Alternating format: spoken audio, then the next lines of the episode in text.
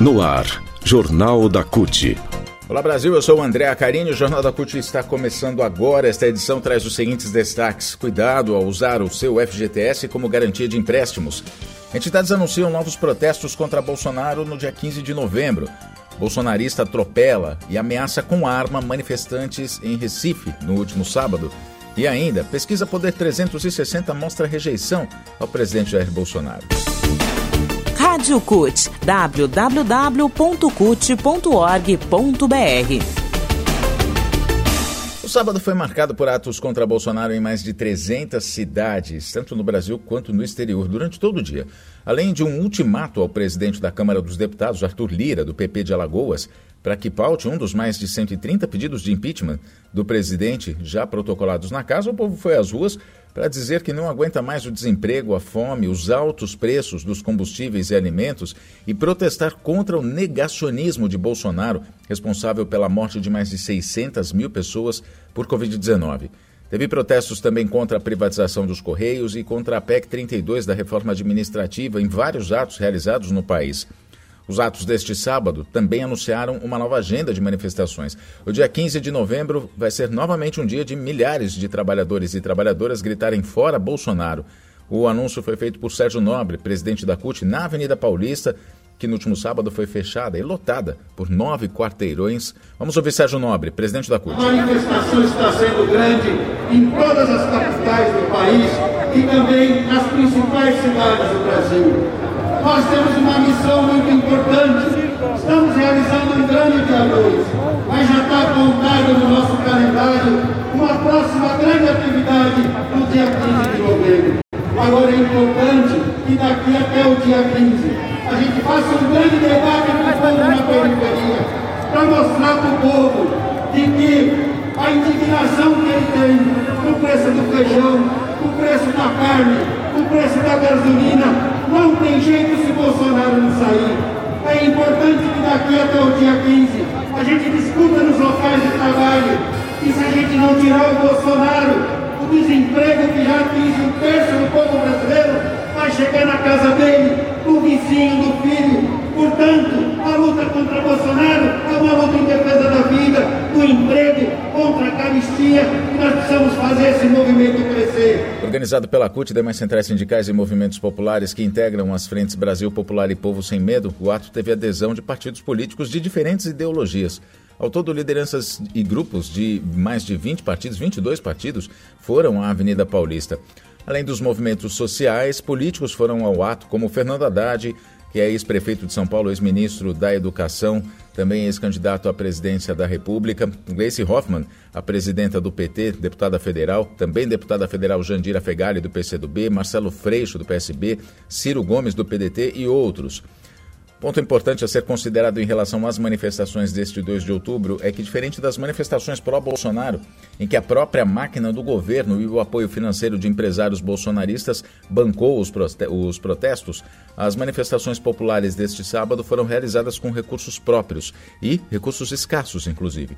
Dirigentes da CUT São Paulo, dirigente da CUT São Paulo, o Valdir Fernandes, o Tafarel, afirmou que, mesmo com essas dificuldades financeiras, caravanas de diversas cidades do interior do estado de São Paulo se propuseram a não arredar pé da luta e seguiram a capital paulista para gritar fora Bolsonaro. Ainda sobre as manifestações, no Recife, uma manifestante que estava no ato contra Jair Bolsonaro neste sábado foi atropelada por um motorista que passou pelo protesto. Segundo relatos de outros presentes, o atropelamento foi de propósito e o motorista deixou o local sem prestar socorro. Segundo informações de outros manifestantes, o motorista jogou o carro na mulher e ainda sacou uma arma para ameaçar aqueles manifestantes que no local estavam. A vítima foi atendida a princípio por médicos que estavam no ato e posteriormente encaminhada a um hospital por ambulância do SAMU. Testemunhas, inclusive, dizem que o motorista desse carro gritava ofensas contra os manifestantes e declarava apoio ao presidente Jair Bolsonaro. Política. E agora a pesquisa. Um total de 58% dos brasileiros rejeitam a atuação de Jair Bolsonaro como presidente, segundo pesquisa do Poder Data, realizada entre os dias 27 e 29 de setembro. A reprovação recorde ao trabalho de Bolsonaro alcançou maior percentual de ruim ou péssimo desde o início das mediações, das medições, aliás, em abril de 2020. O percentual dos que rejeitam o governo Bolsonaro é maior ainda. 63% dos entrevistados consideram a gestão federal ruim ou péssima. Tanto o trabalho de Bolsonaro quanto seu governo são mais rejeitados pelas mulheres, por moradores da regi das regiões Sudeste, Nordeste, Sul, Norte e Centro-Oeste necessariamente nesta hora. Economia.